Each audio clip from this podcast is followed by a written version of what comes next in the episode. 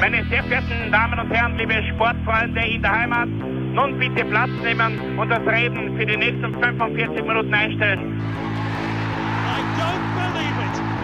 David Beckham scores the goal to take England all the way to the World Cup finals.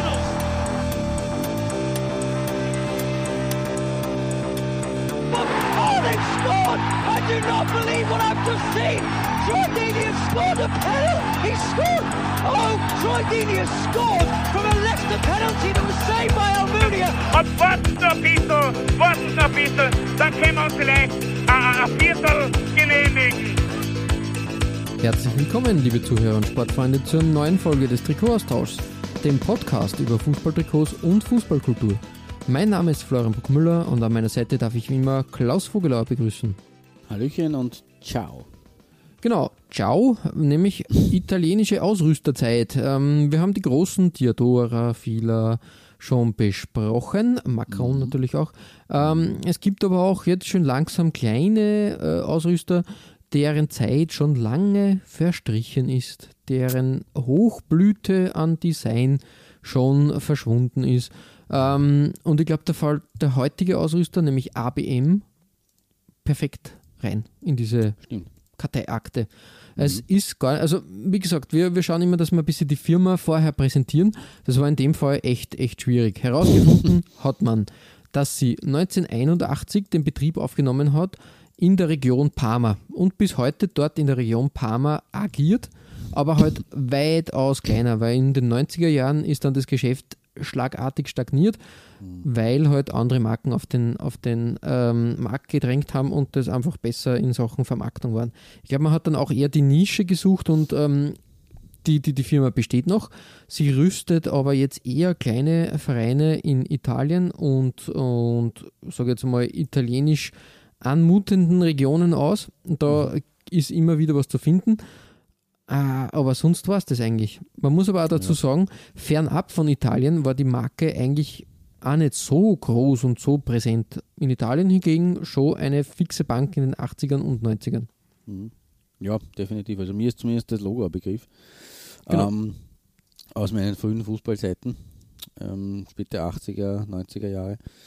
Äh, ansonsten, also mir, mir war zum Beispiel nicht bewusst, äh, dass das äh, Italiener sind. Weil ich Ja, habe sie ja, ja, ja, also ich habe sie aus anderen äh, Bereichen auch gekannt und mir gedacht, okay, das hätte ich jetzt eher nicht dort verortet. Aber lo Ich glaub, logischerweise, wir wissen ja Fashion und, und Design und Mode, das Genau. passt Ich schon alles nach Italien.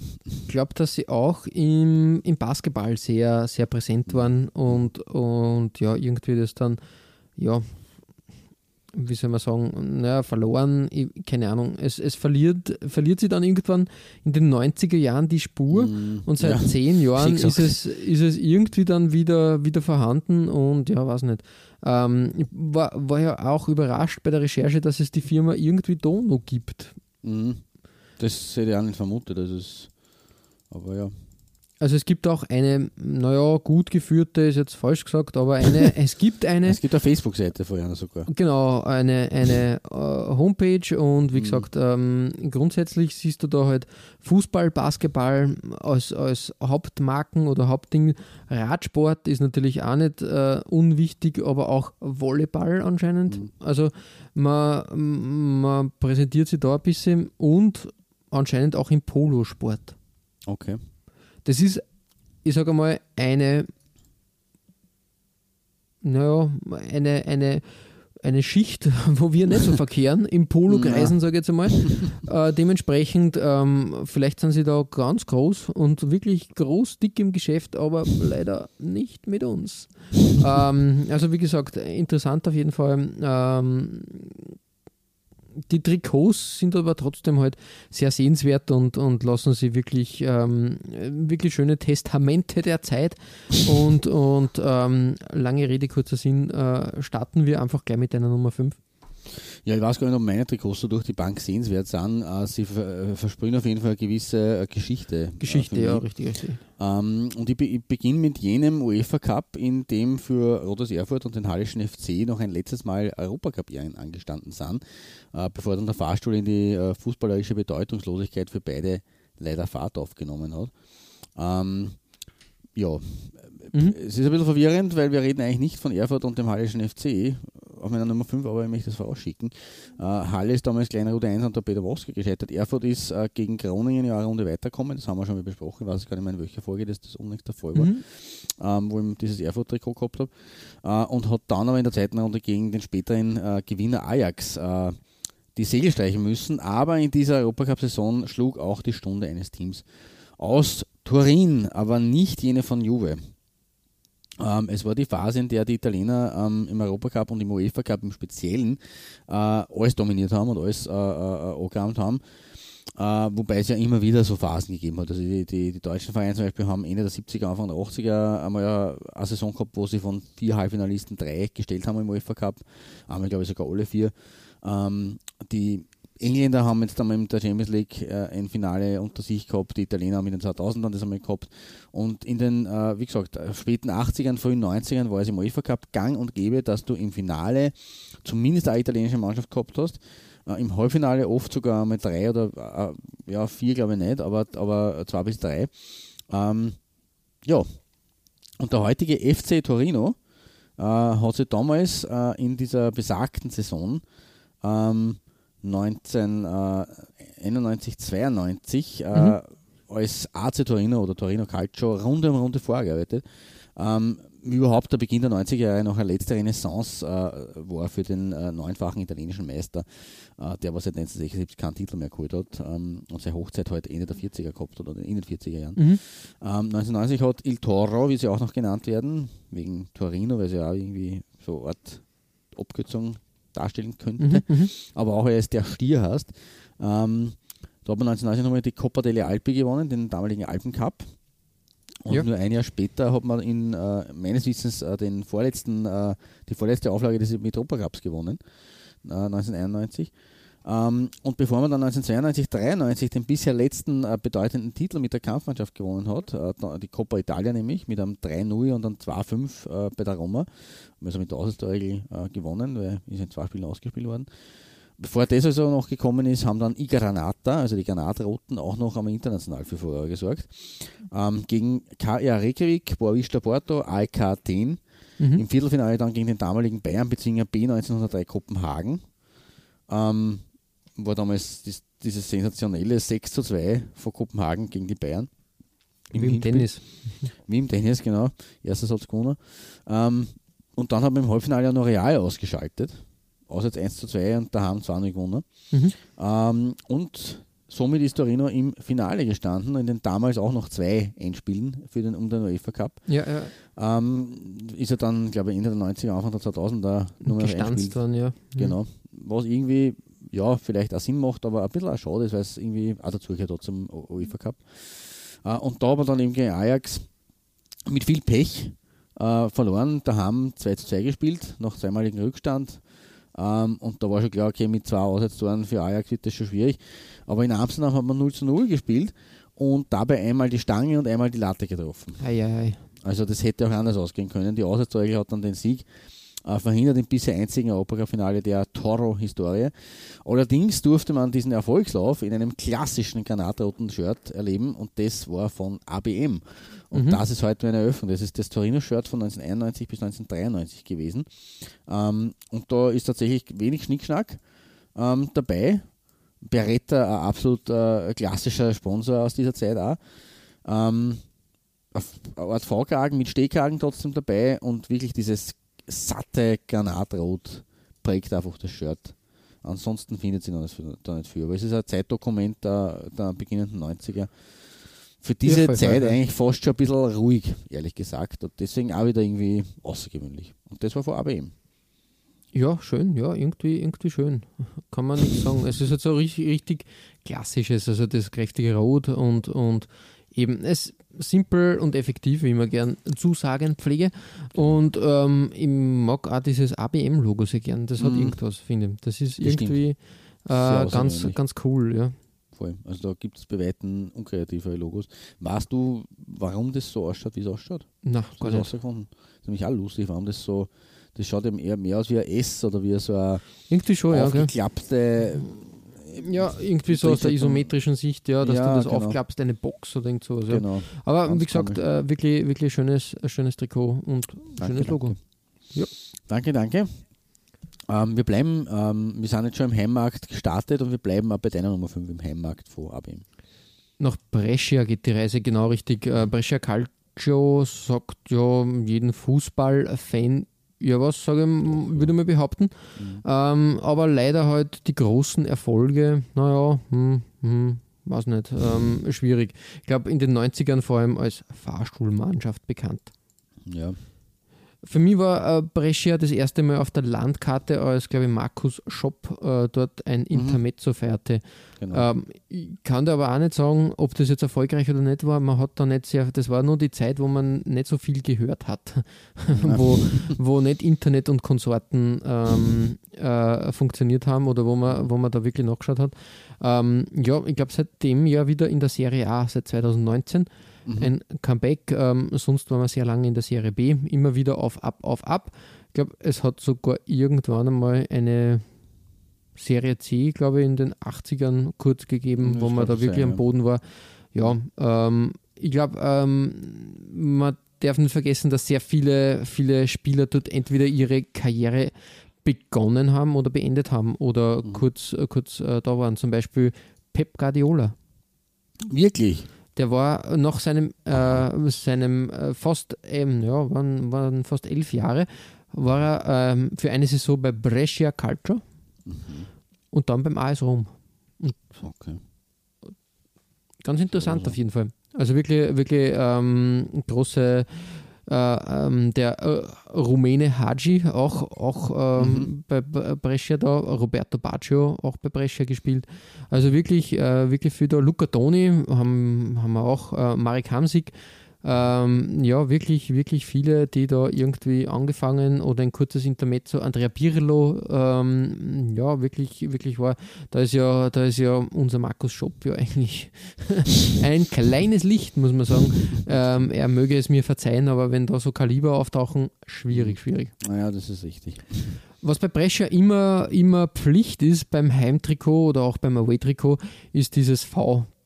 Ja. Das muss sein. Also inzwischen, inzwischen glaube ich, sind die Auswärtstrikots auch ein bisschen ähm, abgewandelt, aber da bei meiner Nummer 5 im Away-Trikot von 94, 95 findet man es noch äh, und das macht die Sache sehr edel, muss ich das sagen. stimmt, ja. Mhm. Wirklich wahr. Und in Verbindung mit, ähm, mit dem äh, Watermark äh, auf diesem weißen Shirt, nämlich diese, weiß nicht, diese, nennen Sie mal, ähm, diese MC Escher-artigen Gebilde, wenn man diese Gemälde von MC Escher kennt, die Das war schon sehr künstlerisch ja, abgerichtet. richtig, aber das sind diese, diese, diese Gemälde, wo, wo, wo eine Stiege eigentlich, die, die ich glaube, hassen die Impossible äh, irgendwie, also wo man nicht weiß, ob die Stiege rauf oder runter geht. Ja, so ähnliche Gefühle, genau, habe ich da auch und ähm, eine, eine schöne Sache. Ja, Ja, definitiv. Also als ein, ein sehr guter Einstieg, ähm, wie ich finde. ja der goldene Löwe dann halt auch noch super als, Genau, als ja. Vereinswappen, eigentlich ganz, ganz cool und ja. Ja, spa spannend ist der Kragen. Das sind Ja, so Ketten, das ist- Oder? Wie, wie Ja, irgendwie Ketten, Blau. genau, richtig, richtig. Irgendwas, ähm, irgendwas, ähm, ja, ich glaube, in, ja, das war, glaube ich, ein Trademark von ABM, die, das, das kommt öfters vor, glaube ich. Bei der Recherche ist mir das ein paar Mal aufgefallen, dass das gerne und oft verwendet wurde. Okay. Ja, hat, hat seine, seine Berechtigung, wie ich finde. Ja, eh, absolut. Keine Frage. Ja, cool. Ähm, damit äh, war es das einmal aus Italien, zumindest bei deiner Nummer 4. Was haben wir eigentlich auf deiner Nummer 4 dann? Bei deiner Nummer 5 meinst du? Also bei meiner Nummer 5 Bei- und bei bei, deiner Nummer Nummer 4 geht es jetzt noch ähm, ja, woanders hin. Genau, schauen wir uns das mal Genau, an. ja, richtig. Nämlich nach Holland. Und man muss jetzt schon sagen, Abstiegskampf am Ende Platz 13 in der Eredivisie, ein 3 zu 8 im Cup 16. Finale gegen Ajax. 1993, 94 war eine ziemlich maue Saison für den SC Herrenwien. Ähm, traditionell schreibt der SC Herrenwien ja sein SC klein, das ist also eine ganz äh, komische Spezialität. Ähm, aber außertechnisch äh, haben wir immerhin für ein bisschen Abwechslung gesorgt in dieser Saison. 93, 94, wobei man muss auch sagen, das Trikot selber kommt so daher wie alle anderen davor und danach. Also da gibt es beim Heimtrikot Ähm, nicht allzu viel äh, zu bemerken, weil es äh, halt auch sein, sein sicherlich äh, ähm, wie soll ich sagen, äh, einen speziellen Style hat. Also das hebt, da hebt man sich schon hervor, aber der ist halt schon sehr einigermaßen gleich. Ähm, klassisch blau-weiß gestreift mit den berühmten Seerosen aus Friesland, die wie Herzen ausschauen, weil es sollen eigentlich Seerosen sein. Aber ähm, auch hier im Kragenbereich äh, auch wieder so ein kettenartiges Gebilde wie bei dir bei Brescia. Ähm, und ja, gute Arbeit. Und dass ABM in den Niederlanden zugange war, das habe ich zum Beispiel auch nicht gewusst. Deswegen ähm, ja, richtig, richtig. Ja, muss man das eigentlich auch mal hervorheben, dass die sogar bis, bis nach Herrenwehen ihren Arm ausgestreckt haben. Den ja. einzigen Titel hat Herrenwehen übrigens 2009 geholt mit dem Cup-Sieg. Also sie waren ah, jetzt okay, okay. erfolgreich, deswegen ja, ist das mit Platz 13 ist ja quasi fast eine normale Saison äh, gewesen. Sie haben übrigens einen sehr berühmten Trainer gehabt, 2012 bis 2014, äh, nämlich niemand geringer als Marco van Basten. Der war da in dieser Zeit Herrenwinter, der berühmte große ja? mhm, Stürmerstar. Ja. Mhm. Achter und Fünfter sind sie in der Zeit geworden. Also das ist doch um einiges äh, höher immerhin. Ein bisschen Ausreißer nach oben. Aber ja, und ABM, wie gesagt, in der Saison 93, 94 findet man ABM ähm, auf dem Herrenwehen-Trikot. Ähm, man sieht da auf, meinen, auf meiner Collage, äh, dass die blauen Streifen nicht einfach normale blaue Streifen fahren, sondern dass da so ein bisschen ein Print ja, dahinter verbirgt, nur wenn ich nicht rausfinden können, was das darstellen soll. Mm, das ist ja, irgendwie gezackt. Also ja, es ist schon, sie haben schon ein bisschen äh, Energie und ein bisschen Ideen eingelegt, aber ihm. Ja, äh, versteckte, feine Details, muss man sagen. Genau. Das ist ganz cool. Aber wie gesagt, äh, schön, ähm, dass ABM da auch in, in Holland äh, stattgefunden hat. Ich kann nur, ich habe es jetzt nicht in meiner Sammlung, also in der Aufzählung ähm, platziert, aber ähm, das isländische Nationalteam hat vor dieser Area-Ära auch mit ABM-Trikots gespielt.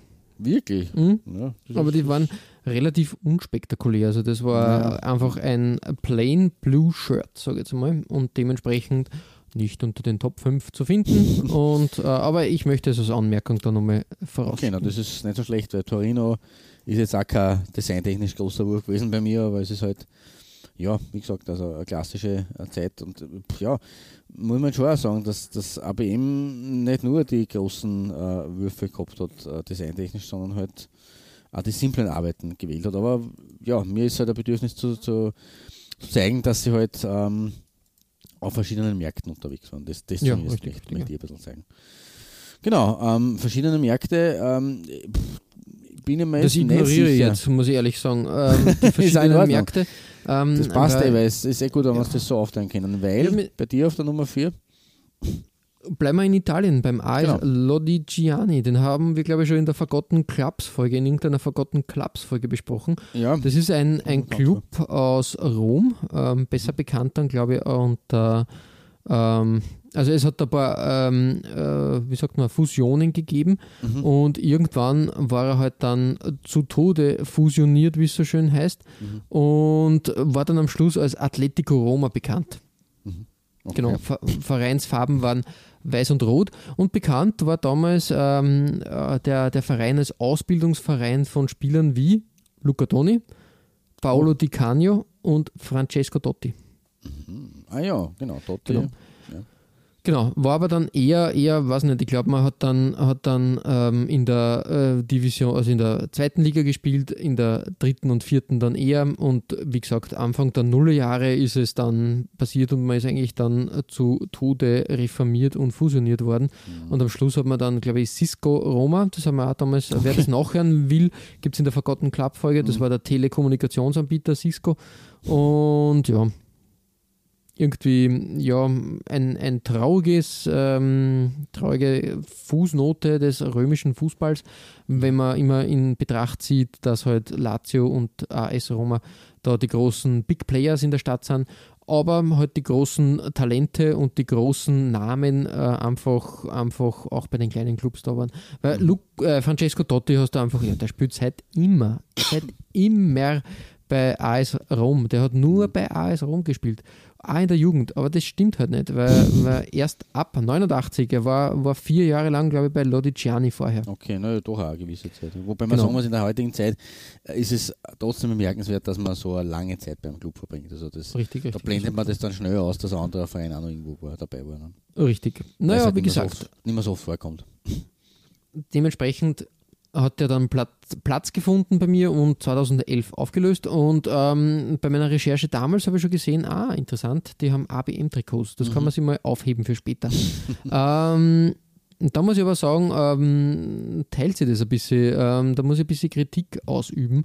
Zum einen, äh, mal das Positive, ja, weiß und rot. Das Rot ist eher neonartig für 95, 96 Ja, passend, würde ich mal behaupten. Ich finde dieses ähm, Icebreaker-Design, nenne ich das, was auch schon bei den Isländern, da schließt sich wieder der Kreis, einmal bei Trikots waren, im Hintergrund sehr gelungen. Also dieses Watermark, äh, was da im Hintergrund rennt. Ähm, ganz fein, irgendwie so wie Eisschollen äh, gibt es irgendwie ein dynamisches Muster. Mhm. Ja, ist spannend. Äh, das, ist, das Trikot da auf Bildern zu sehen, ist immer dann ein bisschen schade, weil man es dann wahrscheinlich, wenn man es äh, haptisch vor sich hätte, Hast du hast noch mehr, äh, genau. hast du noch mehr den Einblick. Ja. Äh, Den Kragen, aber da haben cool. wir wieder, äh, wieder diese, diese Die Kette, Pillen- oder äh, Kettenform, sage ich jetzt einmal, ganz, Oder- ganz interessant. äh, wie nennt man das in der Biologie, im, im menschlichen Körper, die, die, die Ketten. DNA Ähm, oder DNA, ja, Enzyme, genau. Danke. Enzymketten. Enzymketten, ja. Man weiß es nicht. Jedenfalls äh, ganz interessant und irgendwie auch ähm, die Applikationen am Ärmel, aber da muss ich halt sagen, weiß nicht, ähm, das hat ein bisschen was von einer SS-Rune, oder? Ja, stimmt, das, was, was du sagst. Ehrlicherweise ha- habe ich mir gedacht, okay, das ist halt einfach das ABM. Ja, einfach da Logo, die, die Form, aber es, es ist schon sehr, Aber das sehr ist heftig, ja. Jetzt, was du Also da war ich ein bisschen verstört dann. Mir ist auch nicht auf den ersten Blick aufgefallen, weil da ist das erste diese ABM, ähm, das ABM-Logo da. Und dann im Nachhinein denkst du, ja, okay, äh, äh, okay. äh, muss jetzt nicht wirklich Nicht sein. ganz durchdacht vielleicht. Ja. War, Aber war, war trotzdem- sicher keine, keine große Absicht. Nein, nein, nein, aber es passt in die Zeit. Ich sage nur Lotto Ja, und Fiorentina. aber Richtig. Ähm, irgendwie irgendwie ähm, halt ähm, nicht, nicht nochmal gecheckt oder, oder geprüft. Ja, ja. genau. Damit schließen wir meine Nummer 4, das äh, AS Lodigiani Trikot aus der Saison äh, 95, 96 Away und hüpfen bei dir auf ähm, in, ins, in die nächste Liga eigentlich. Weil du, du hast Richtig. das gut durchmischen. Ja, genau. Also es ist zumindest mein, mein Anspruch. Du hast das designmäßig ein bisschen ähm, äh, kreativer und, und, und, und schöner ähm, ausgesucht, muss man auch dazu sagen. Das ist bei mir eher ein bisschen fader unter Anführungszeichen, aber dafür bin ich zumindest ein bisschen, möchte ein bisschen, ein bisschen anschauen, wo, wo sie überall ihre, ihre Griffel, ihre Finger drin hatten, in welchen Märkten. Äh, und so haben sie sich auch beim romanischen Nachbarn in Frankreich äh, breit gemacht in den 90ern. Äh, konkret bei meinem Bronzeplatz an der Côte d'Azur und beim AS Cannes. Die haben davor Diadora als, als Ausrüster gehabt, ähm, dann im ABM, also sind Italien treu geblieben, haben sie aber dann, dann danach äh, abgewendet von den Italienern und haben dann Adidas äh, nach ABM als Nachfolger gekürt. Ähm, aber in diesem rot-weiß gestreiften Shirt von 1994, 95 äh, ist Cannes ähm, zunächst noch mit ABM in der zweiten UEFA Cup Runde gestanden. Ähm, und wer weiß, wer weiß, was passiert wäre, wenn. Äh, aber dort war dann Endstation und das weiß ich noch recht genau, äh, gegen wen. Nämlich gegen die Admira. Und äh, die Mann aus der Südstadt haben damals äh, daheim 1 zu 1 gespielt und eigentlich hat da keiner mehr am FIFA-Link gesetzt gehabt, dass die dann auch jetzt eine Chance haben in Cannes, weil 1-1 daheim im Hinspiel ist ja im Europacup nicht das beste Ergebnis, würde ich behaupten. ja. Aber die TV-Bilder haben dann dem jungen Klaus ein bisschen ins in, äh, Verzücken und äh, Erstaunen versetzt, weil die Admira, Admira Wacker hat in Cannes tatsächlich 4 zu 2 gewonnen ja, im, stark. Rück, im Rückspiel. Also ganz, ganz stark. Ähm, für die Admira ist dann leider in der nächsten Runde gegen Juve Endstation gewesen.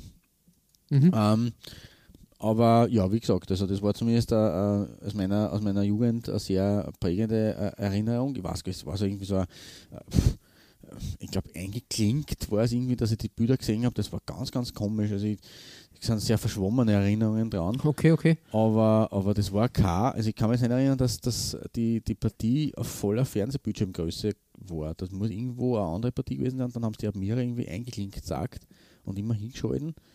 Hm. Irgendwie, das, es ist nicht mehr so ganz genau bei mir im Kopf, aber das war, glaube ich, kein, Ich glaube, das war so eine Geschichte mit, dass der ORF eigentlich gar nicht gerechnet gehabt hat, dass, da, dass die was reißen. Na, dass da was passiert, und dann ja, genau. es zugeschaltet, genau. Dann das war musste damals man schnell agieren. Einfacher. Ja, richtig. Also war zumindest war anscheinend eine Kamera vor Ort, aber da musste man halt dann ähm, spontan reagieren. Ähm, wie gesagt, für die Admira war dann halt Endstation ähm, und für Cannes ist ja auch nicht mehr so gelaufen. Äh, in der Liga sind es Neunter geworden ähm, und die Jahre danach auch immer mehr abgerutscht. Sie sind dann zuerst als 14. ins Ziel gekommen, dann 15. Und im WM-Jahr 1998 äh, schließlich am quasi Ende der Fahnenstange angelangt, nämlich 18. geworden und letzter Mhm. damals. Das war damals auch 18er ei. Liga, die, die Liga. Äh, und Abstieg. Mittlerweile spielt der Cupsieger von 1932, weil das sind sie immerhin, die sind, Mhm. haben einen, einen Titel geholt, äh, Nummer 5 Klassik. Uh, ja, Also ganz, so ganz wilde Zeit ähm, und ganz, ganz wild abgestürzt.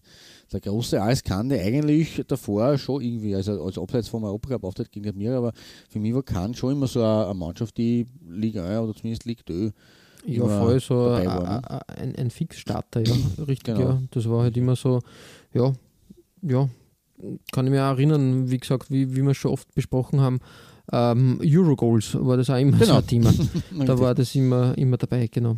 genau. Also darum immer, immer wieder traurig eigentlich, wie, wie, wie stark halt dann äh, solche traditionellen Vereine abstürzen. Absolut. Also es ist natürlich auch immer schade, allein wenn man sagt, okay, Nizza, Marseille, kann, das sind ja Derbys, die da im Süden von Frankreich irgendwo verschwinden damit. Ja, voll, du sagst. Also, und ich meine, das Wappen ist halt auch irgendwo, das ist, ich weiß nicht, ob das ein, ein, irgendwie so ein Teufelsschwanz dabei sein soll, eine Sagenfigur, die da einen Fußball in der Hand, in, in ihren Klauen hält. Also, ganz ein cooles Wappen eigentlich auch, Mhm, sagen. ja, ja, voll, voll, richtig. Ja, wie auch immer, der, der arme, arme AS Cannes, äh, das Shirt, in dem er als Sechster der Division 1, so haben es damals noch Kasten in der, Mhm. in der ersten Liga, ähm, diese UEFA Cup Quali für die Admira dann geschafft hat. Äh, 1993, 94 war das. Ähm, das war auch vor ABM. Also ich habe da leider ein bisschen verkappte Doppelbelegungen nehmen müssen, allein schon deswegen, weil Palm Beach Cannes halt auch ein sehr lustiger Sponsor ist. Das war, glaube ich, ein- eben ein, ein, ein, Nachtclub in Cannes. Mhm. Äh, und dieses äh, klare Gelb, ähm, das verweist halt genauso wie das Rot-Weiße auf bessere Zeiten. Das Rot-Weiße ist halt das klassische, das, ist das Home-Trikot von 94, 95 und das äh, Gelbe ist 93, 94 Away, beides eben von AWM. Und auch hier sieht man ähm, die, die Ketten oder also die, die, die Enzymketten am Kragen wieder in einer anderen Farbausprägung und beim 93, 94er Trikot sogar im, am, am Ärmelbund, lustigerweise. ja, Ein bisschen, gestreckter zwar, aber doch. Äh, also spannend anzuschauen. Der Kragen beim Rot-Weißen war ähm, ein Knöpfkragen, also ein bisschen ein anderer einmal. Ähm, aber ja, das äh, mein Blick nach Frankreich, wo ABM sich auch bald gemacht hat. Auf jeden Fall sehr interessant, genau, dass sie ja in Frankreich da eine Station gefunden haben. Ja, und aus Frankreich ähm, düsen wir wieder in italienische heimatliche Gefilde. Und ich glaube, du setzt meine äh, Geschichte von meiner Nummer 5 jetzt da nur konsequent fort, wobei du hast auch Doppelbelegung, fairerweise. Ja, Also weil- das weil ist, du hast- muss, ist auch in Ordnung. Du hast ja auf deiner Nummer 5 quasi schon das Heimshirt von, äh, von Torino äh, gehabt. Genau. Ich habe heute das Away-Shirt äh, gefunden und habe mir gedacht, das passt auch ganz gut. 91, 92 Away, weißes Shirt und dann waren da so rote Bruchlinien mit Hummelpfeilen in der Mitte. Ja. Was irgendwie, ja, das, das finde ich bei ABM dann interessant, diese Designs. Die waren dann Mhm. weitaus edgier und mutiger als, als andere, andere Dinge, sage ich jetzt einmal. Das ist auch richtig. Und das finde ich ganz cool, vor allem, dass das dann am Ärmel weitergezogen wird, dass das halt quasi über den Ärmel sie auf, ähm, auf, äh, auf die Hauptfläche des Trikots weiterzieht. Mhm. Das. Sehr, sehr cool. hat mich doch beeindruckt. Und ähm, dass diese Art von Designs auch bei anderen Mannschaften ähm, verwendet wurde, habe ich dann bei der Fiorentina gefunden, Mhm. die 90, 91 im Away-Shirt auch sowas ähnliches gehabt haben. Quasi, ja, wie soll man sagen, dieses Mal nicht über das Shirt gezogen, also über die Ärmel gezogen. Also schon ein bisschen, weil wenn du schaust, auf dem linken Ärmel, wenn der Ja, das, zum Körper geführt violetter wird, Tupfer. äh, Genau, äh, wird das wieder eine Linie und irgendwie, ja, voll edgy und sowas hat man eigentlich äh, de facto noch nicht gesehen oder ist eigentlich, ähm, ja, ähm, ich finde das einfach ziemlich, ziemlich ähm, neuartig für die damalige Zeit. Definitiv. nix. Ja. Nichts, was man in, in der Phase auf, auf Trikots gesehen hat. Ja, das, das hat mich selber überrascht. Also wie ich das gesehen habe, diese Doppelbeleg, also die, gerade Torino und Fiorentina, das ist wirklich was ganz, ganz Arges. Und Da- ähm, Fiorentina sowieso, ähm, also dass Fiorentina jetzt ähm, ein ähm, ABM als, als Ausrüster gehabt hat, das hat mir jetzt ja überhaupt nicht gewundert, weil die haben ja de facto ja wirklich alles schon an Ausrüstern gehabt, kann man sagen. Mhm. Das ist ja wirklich, ähm, wirklich, ähm, das wär, könnte man einmal als eigene Folge, glaube ich, ähm, ähm, da, da platzieren. Weil ich glaube, Ja. Jetzt haben sie äh, im Moment Le Coq Sportif, Sportif, da genau. rennt der Vertrag 2020 aus. Ähm, und man hört schon, dass sie, schon, sie äh, mutig und froh einen neuen Ausrüster suchen wollen. Weil sie einfach Ja. gerne viele Ausrüster haben und einfach durchwechseln. Und da war wirklich von namhaften, also ich glaube, bis äh, Adidas war schon, Puma war schon, Nike war mh, meines Wissens noch nicht. Wirklich nicht? Nein, ich Glaub glaube, schon. Nike war noch nicht. Okay. Und- natürlich. Und äh, Bukta Mitsuno war da, Mhm. also da wir, wirklich alles. Fila war da, Reebok war da, also wirklich alles, was Rang und Namen hat und hatte. Ähm, drum immer wieder in, ein interessanter Verein. Da kann man sich mal vielleicht in einer späteren Folge näher anschauen, weil da gibt es ja wirklich dann jede, jede Saison ein neues Design und ein neues Kit vor allem. Genau. Ja, ähm, das war's von mir, von meiner Nummer 3. Damit beende ich aber auch meine italienischen Ausflüge. Mhm. Wir schauen uns aber jetzt ähm, ein Fundstück äh, an, was ja wirklich grandios ist und ähm, da müssen wir gar nicht so weit reisen. Das ist richtig, weil für meine Silberplatzierung habe ich ein bisschen, wieder mal ein bisschen im Klaus-Archiv gewühlt äh, und einem, äh, einem alten äh, Bundesliga-Journal ein ABM-Trikot aus Österreich gefunden. Ja, Äh, äh, als offizieller Sponsor war damals, wir haben ja schon über das Ganze äh, vor kurzem einmal reflektiert und diskutiert, äh, Basri Sports angegeben, auch kein Unbekannter in den 90ern in Österreich, wobei man dazu sagen muss, diese Trainingsjacke, da sieht man es da rechts im Bild, die ist schon sehr dreist mit der Kopie des Deutschland äh, Adidas Design. na, oder? aber, aber hallo. Also Tür und Tor geöffnet damals in dieser Zeit, den äh, Kopien, den Designkopien. Ähm, aber der Ausrüster war ABM. Und da Ja. haben wir auch schon gesagt, es wird möglicherweise eine, eine ähm, ja, Kooperation so gewesen sein, dass halt äh, sozusagen äh, Basel da das äh, als, als, als, als äh, vor Ort ähm, Zulieferer gestaltet hat. Ja, Basri ja ein alter ähm, Wiener äh, Sportartikel ähm, na, Hersteller. Sie haben dann auch hergestellt Händler. selber. Händler und glaube ich, äh, na, Umschlagplatz. Nein, das ist aber sehr zu, dubios. zu hart, genau, richtig. Nein, aber irgendwie, irgendwie, ja, also wie gesagt, sie haben dann, Basri hat in den, in den 90ern oder in den 2000ern auch selber dann Trikots hergestellt. Mhm. Aber wie gesagt, ähm, ich glaube, dass die da so, so als Franchise-Nehmer da waren. Wahrscheinlich, genau. Also das ist für mich der, der, der naheliegende äh, Ja, voll. Das ABM-Logo eben sehr, also ganz klassisch wieder äh, eben auf der Brust. Ähm, ja, das Trikot des SV Stockerau aus der Saison 1993-94, davon ist die Rede. Das Mhm. seht ihr da auf unserer Homepage. In der vorderen Reihe sieht man übrigens den jungen Damir Kanadi. Ja, richtig. Äh, ist mir aufgefallen, dass der Ja. da äh, Platz gefunden hat. Ja, ich glaube, der war ein Jahr noch in, in, äh, in Stockerau Ja, und dann ist er weitergezogen, aber ja, wirklich, wirklich, ja, unglaublich eigentlich. schönes Zeitdokument, der ehemalige Nürnberger. Bit- und Alltag-Coach. Ja, und die Lena-Städter, wie man ja Stockerau noch nennt, äh, haben damals tatsächlich auf Rang 4 in der 16er Liga der zweiten Division überwintert. Äh, am Ende sind es dann immerhin Siebter geworden. Wie Mhm. überhaupt das nur andere Zeit im österreichischen Fußball war. Da ist der Lask ist äh, vor dem FC Linz und dem GRK aufgestiegen. Das Ja, waren die ersten drei in der zweiten Liga. Lask vor FC Linz und GRK. Der Wiener Sportclub und der VSE äh, St. Pölten sind damals aus der ersten Liga runtergekommen am Ende Mhm. dieser Saison und sind zu Teams gekommen wie der Wiener, wie dem SV Spital an der Trau, dem DSV Leoben, ja das, früher DSV Alpine. Also es war schon eine andere Zeit, äh, wir, die zu der Zeit halt schon in, in einem gewissen Alter waren, blickten da natürlich auch ein bisschen wehmütig zurück, weil es schon irgendwie auch kultig war. Ähm, und man muss ja dazu sagen, in, die, in dieser Saison sind äh, in die Drittklassigkeit runtergerutscht als 14., 15., 16. in der zweiten Liga. Wattens, also jetziger Erstligist, der VVC mhm. und äh, der Ex-Cup-Sieger Krems. Und die Wachauer sind seitdem nicht mehr in den Profifußball zurückgekehrt. Also der, das, das äh, Ende einer großen Ehre eigentlich in dieser Saison. Aber Stichwort Kapsiger ist das richtige Stichwort. Äh, das war ja auch der SV Stockerau. Hm, ja, stimmt, ja. Beziehungsweise damals die Sportvereinigung Stockerau. Es ist ja in Österreich, äh, muss man vielleicht für die deutschen Hörer erklären, ähm, nicht so sehr gang und gäbe, dass man einen, einen Verein, der Sportvereinigung oder Spielvereinigung heißt, auch mit SPVGG abkürzt. So wie es in mhm. Deutschland mit Unterhaching oder mit Kräuter Fürth etc. Ja. der Fall ist. Sondern bei uns ist es, wenn ein Verein Sportvereinigung heißt, also eigentlich die, wird der auch mit SV abgekürzt, was für, für manche Missverständnisse sorgt, weil ähm, es ist die SV Ried ZB ich habe lange mhm, gesagt, ja. der SV Ried, weil für mich ist SV Richtig, der ja. Sportverein. Aber es ist in dem Fall verbirgt sich dahinter nicht Sportverein, sondern Sportvereinigung. Damit ist es die. Und so war es eben beim, beim, beim, bei Stockerau auch äh, länger der Fall, ich glaube bis Mitte der 90er Jahre, bis sie dann offiziell zum Sportverein umbenannt wurden und dann seitdem der SV Stockerau sind.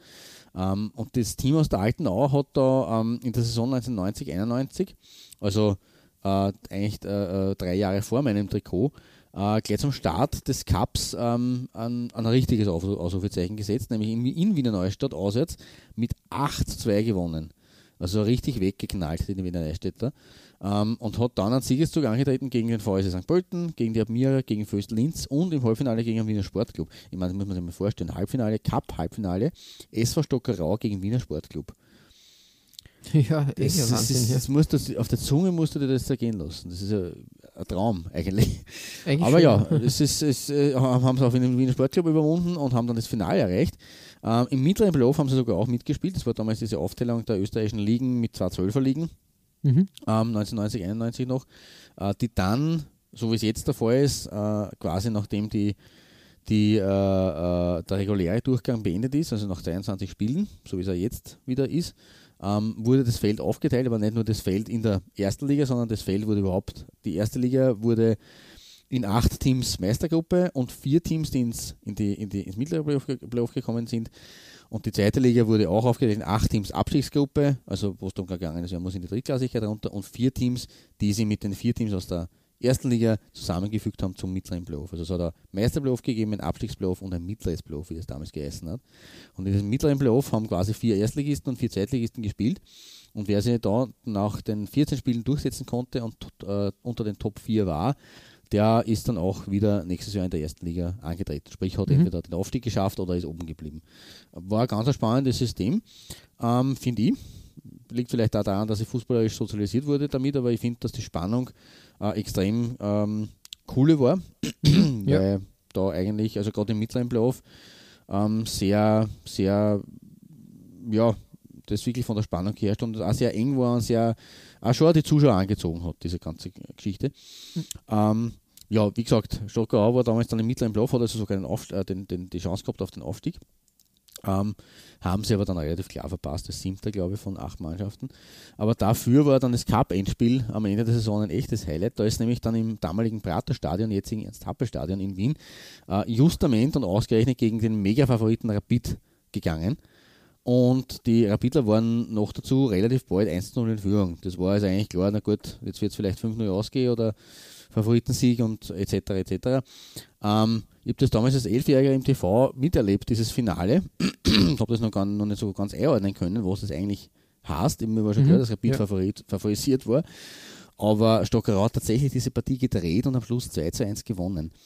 Und das war eine der größten Sensationen der österreichischen Fußballgeschichte. Ja. Äh, nur dazu hat äh, Willi Kreuz als Trainer von Stockerau ähm, seinem alten 1978er Gefährten Hans Krankl, der damals Trainer bei Rapid war, ganz ordentlich in die Suppe gespuckt, weil der Krankl war ja sowieso nicht ganz um, umstritten als Rapid-Coach und dass er da halt quasi den Cup, äh, den Titel gegen ähm, Mega-Außenseiter verpasst hat, war jetzt auch nicht unbedingt ja, der große, ja große Renner. Aber gut, ja, es ist Stockerau damals wirklich äh, sensationell dann auch natürlich im Europacup angetreten, im Europacup der Cupsieger im, im legendären, den wir uns alle zurückwünschen. Ähm, und damals hat man sich gegen Tottenham, äh, gegen Tottenham durchsetzen müssen oder beziehungsweise antreten müssen und hat sich eigentlich ganz achtbar aus der Affäre gezogen. Man hat nur zweimal 0 zu 1 verloren. Also das war schon alle ihren Wert.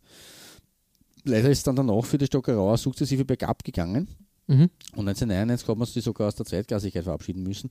Mittlerweile ist man in der zweiten Landesliga Ost angelangt, also nur mehr fünftklassig, genauso wie kann. Also auch hier ein trauriges Schicksal. Ein Ähm, aber ein richtiger Absturz, genau. Aber mit ABM, damals 93, 94, herrlich schwarz-rot gestreift, das ist mein heutiger zweiter Platz. Nicht auch schlecht. da viel, viel Geschichte dahinter steckt natürlich. Schöne Geschichte auf jeden Fall, ja. Kann, kann sich sehen lassen. Danke, danke. Ja, das ist, wie gesagt, ähm, ein, ein Verein, ähm, den man auch nicht so oft vor den Vorhang holen wird können. Und darum Ja, richtig. das war es für mich ja. schön zu sehen, dass die ABM gehabt haben damals. Kann man, kann man äh, dann wirklich machen, bin ich bei dir, ja. Voll. Genau. Super Das aber, ab, das aber ABM in Österreich auch noch woanders seine Finger im Spiel hatte und das sogar Liga höher, das wirst du uns noch sagen in dieser Folge.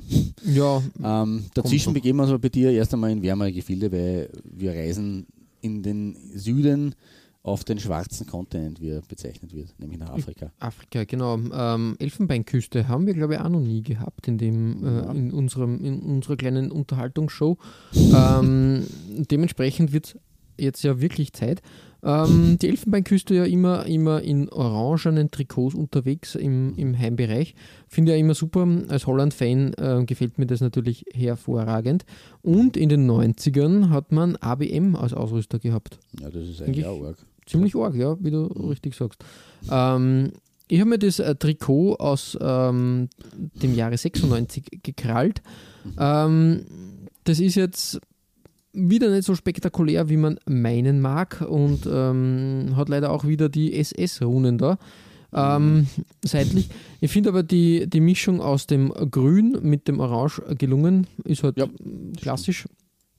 Und ich finde auch wieder, was da im Hintergrund passiert. Das Zickzack-Muster im Hintergrund macht die Sache dann wieder sehr lebendig, muss man sagen. Und, und gefällt mir ganz gut. Als Auswärtstrikot haben, ähm, äh, hat die Elfenbeinküste ein weiß-grünes Trikot mit Tetris-Klötzen gehabt. Ähm, Da habe ich aber leider kein passendes oder schönes Bild gefunden, was das wirklich, wirklich zeigt, wie das, wie das funktioniert hat. Sonst wäre das meine Nummer zwei geworden. Okay. Ähm, da haben sie eigentlich ganz, äh, ganz gute Arbeit geleistet äh, bei dem Auswärtstrikot, aber auch, ähm, ja, ich finde einfach diese orange-grüne Mischung da wirklich, wirklich gelungen. Das schaut, Mhm. schaut schön aus und kann sich, äh, kann sich sehen lassen, ja. Definitiv, ja, also das ist eine coole, coole Kombo. Mit dem äh, Verein, äh, Vereinslogo, so, mit dem äh, Verbandslogo dazu. Das genau, mit dem. Elefanti. Elefanten. Der Mhm, brave genau. Elefanti macht Törö. Ähm, eine schöne Sache. Mehr habe ich da gar nicht dazu. Ich finde, ich habe da jetzt einmal das ähm, Ding sprechen lassen, das äh, Kann man so stehen lassen, ja. Ja, Mhm. kann man so stehen lassen und dementsprechend ist, jetzt, äh, ist es jetzt soweit. Und wir hüpfen zur Nummer 1 und da gibt es quasi, du hast das quasi schon in der Folge, vor, in der Moskau-Folge vorweggenommen, aber jetzt geht es so richtig rund, glaube ich. Jetzt Genau, kannst du das enthüllen. Richtig, so ist es. Ähm, man muss ja sagen, du hast ja auch in unserer äh, Moskau-Folge Dynamo Moskau auf äh, Platz 1 gehabt im Mhm. S-Blau und Weiß-Design und das ist eine Farbkombination, die ist ja gerade für einen Moskauer Club oder ein russisches äh, Team wirklich geil. Äh, aber dass nicht nur Dynamo sowas drauf hat, das äh, hat nur ein Jahr nach deinem Trikot, weil das war damals 90 bis 92, äh, auch ZSK bewiesen. Ja, Und das in ABM. Und das habe ich eben, wie gesagt, schon angekündigt. Ein Ausflug also in den weiten Osten für die Italiener. Eigentlich äh, wirklich ein Wahnsinn. Also die waren jetzt nicht nur in Holland oder Frankreich, wo man sagt, okay, das ist nur vielleicht ein bisschen, oder Österreich, wo man es nur sagen kann, man kann es herleiten, sondern die waren tatsächlich auch in, Moskau am, äh, am, am Werk. Und designtechnisch ist es, ist es heute äh, für mich heut, mein, mein heutiger äh, klarer erster Platz, weil diese Zacken da unten mit den Pfeilen ähm, drin in dunklerem Blau und dann im helleren Blau, diese schaut ein bisschen aus wie Eisberge tatsächlich, nämlich, wie sie das ja voll, voll. Und auch die, die, die Longsleeves, wo sie dann die hellblau, dunkelblau, also normalblaue Pfeile ziehen. Ähm, auch dieser herrliche Kragen, wo dann das, der, das spitze zugenähte VA wieder im hellblau ist. Also Mhm. ich finde, ABM hat da wirklich ganze Arbeit geleistet in, in Moskau. Ja, und voll. äh, für ZSK, die ja normal in Rot und Blau spielen, äh, ist es natürlich nicht ganz typisch. Ähm, aber es ist auch ein Welttrikot von 92, 93. Mhm. Und für das Auswärtsshirt äh, Shirt absolut äh, gut äh, verwendbar. Und äh, ja, bin, ich- da, da kann man auch, also in dem Fall lasse ich die Designsprache sprechen, ähm, da kann man gar nicht mehr viel dazu verlieren. Da gibt es jetzt auch keine Geschichte in dem Sinn dazu, ähm, weil wir den Moskauer Club sowieso jetzt auch genug verloren haben vor kurzem in unserer Moskau-Folge. Aber das ist einfach äh, ein Traum. Ein Traum. Ja, voll, wirklich, wirklich äh, schön und ähm, hat so Umbro-Anleihen, wie ich finde. Ja, ja, stimmt, genau. Das Also das äh, wirklich ein schönes und modernes Design, ja. Ähm, schon in den frühen 90ern. Ja, argerweise. Also da muss man auch wieder sagen, da sieht man, ähm, dass ABM ähm, schon einiges auch designtechnisch weitergebracht hat. Aber waren bei mir jetzt äh, einige simplere ähm, Beispiele natürlich ähm, vor dem Vorhang gekommen sind. Äh, das Rot-Schwarz von Stockerau war jetzt kein großer Wurf oder eben auch Torino. Ähm, und bei dir haben wir es auch jetzt mit, wie wir gesagt haben, da spielt sie eher das im Hintergrund an, zum Beispiel bei der Elfenbeinküste. Mhm. Aber sie haben schon auch gewusst, äh, dass sie ganz Gutes leisten können. Und äh, das ja, ist alle Ehren wert. Chapeau. Ja. Ja, kann man Eine nicht schöne so Sache, sagen. Genau. Ich hoffe, das gefällt dir oder auch den Hörern. Ähm, und ich habe es ja schon voraus, äh, vorweg, nein, nicht vorweggenommen, aber vorausgeschickt bei meiner Stockerau-Platzierung. Ähm, da war noch was mit ABM in Österreich. Das ja, richtig, richtig. Du, Eins. du sagst das. Wir reisen nach Maria Enzersdorf, ähm, nämlich zur Admira, nämlich Admira Wacker. Damals noch ohne Mödling, weil Admira Wacker äh, Mödling, so wie jetzt der Verein heißt, ja eigentlich ein Sammelbecken an fusionierten Vereinen ist, leider. Richtig, ja. 1971 kam es nämlich äh, zur Fusion von dem SC Wacker und ähm, der aus Meidling. SK, genau aus Meidling, und der SK Admira, Sportclub Admira aus, dem, Floridsdorf. ja genau richtig.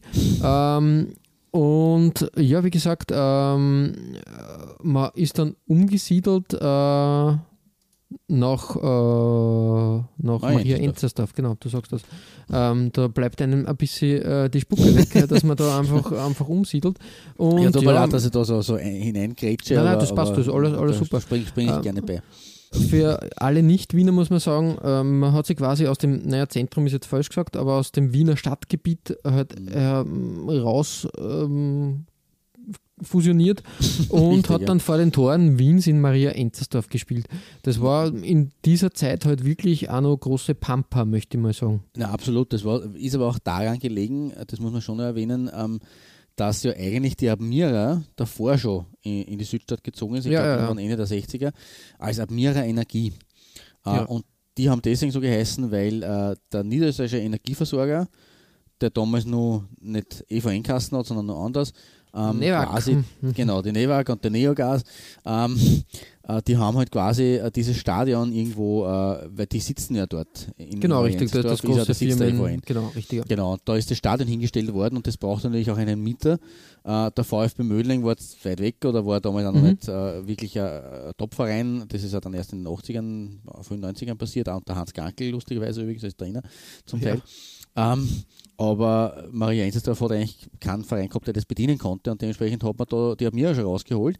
Und mit der Fusion halt dann gleich beide Wiener Traditionsvereine, weil Wacker und Admira waren eigentlich beides wirklich äh, große Clubs, haben in Summe, glaube ich, acht Meistertitel oder so geholt oder siebene. Mhm. Ähm, und äh, ja, so hat man halt den Ver- Verein in klassischer DDR-Manier, ohne da jetzt eben zu nahe treten zu wollen, verpflanzt ähm, und delegiert oder delogiert. Ja, ja, und, richtig, Ja, ja. seitdem sind halt dort Residiert man. Genau, genau. Man muss dann noch die Geschichte weiter äh, spinnen, weil Mhm. der Verein ja mehrmals an der Kippe gestanden ist und Mhm. dann halt irgendwann einmal ähm, auch mit Mödling eine Fusion eingeschlossen. Äh, an, äh, ich weiß gar nicht mehr, wann das passiert ist. Ah, müsste 96, 97 Irgendwann oder Ende sowas der passiert. 90er Jahre, ja, Ja. genau. Ende 90er, Ja, glaub, 2000er. genau. Äh, 96, 97, genau. Das war dann auch die Phase, wo, wo plötzlich ähm, das äh, Bundesland Niederösterreich gemeint hat, ja, wir machen da jetzt den großen SC Niederösterreich draus. Mhm. Also die, der erste Versuch quasi ähm, äh, einem Wiener Verein die Wurzeln komplett abzuschreiben und den als niederösterreichischen Verein zu branden. Das war die Phase, äh, klassisch die Admira, man wird es eh dann sehen, äh, damals Admira Wacker in, in schwarz und Ja. in weiß, erst später dann in rot, aber da hat man versucht, ähm, grundsätzlich blau-gelb als, als niederösterreichische Clubfarben zu, äh, zu etablieren. Es ist da in der Phase sogar, mh, und ich habe das glaube ich auch in der Forgotten Clubs Folge mal besprochen, Mhm. Also Äh, Wacker, Wacker glaube ich, gehabt. Ja, genau. Man hat sogar geplant, dass da irgendwie auch die Fusion mit dem VSI St. Pölten da zu einem ganz großen Club äh, da ähm, zusammenkommt. Aber ich glaube, daran ist es auch gescheitert, dass einfach ähm, ähm, Admira Wacker Mödling da festgehalten hat, dass sie gern in Maria Enzersdorf spielen wollen. Und da das, geht das, das einfach das, nicht. das Thema war damals, dass der Club eigentlich als SCN Admira Wacker, als Sportclub Niederösterreich Mhm. Admira Wacker, äh, in ähm, Maria Enzersdorf beheimatet hätte sein sollen. Und dann irgendwie der Plan, glaube ich, war, dass sie zum Teil in St. Pölten, zum Teil in Maria Enzersdorf spielen oder nur in St. Pölten spielen. Und das war allein logistisch so einfach eine, eine völlige Schnapsidee. Ja, Wobei natürlich eigentlich gerade in, in Niederösterreich diese Fusionen in den, in den 90er Jahren sowieso Legende sind. Also vorher St. Pölten mit Gerersdorf bei Wien Ja, eine Fusion ja. gehabt zum Beispiel. Gerersdorf und der Spurclub haben eine Fusion gehabt eine Zeit lang oder eine Kooperation zumindest mit zwei Teams als SG. Äh, VfB Mödling äh, mit Admira Wacker, was an sich auch schon zwei Vereine waren. FCN St. Pölten hat es ja damals auch dann die Idee dann danach gegeben, nach dem S10 Admira Wacker. Äh, Also da war es, das, da ist drunter und drüber gegangen. Genau. Und ähm, muss einhaken natürlich, ähm, die, die, die Mödling-Sache ist dann erst nachher passiert, weil das Okay. Projekt SC Niederösterreich gleich in der ersten Saison äh, gescheitert ist.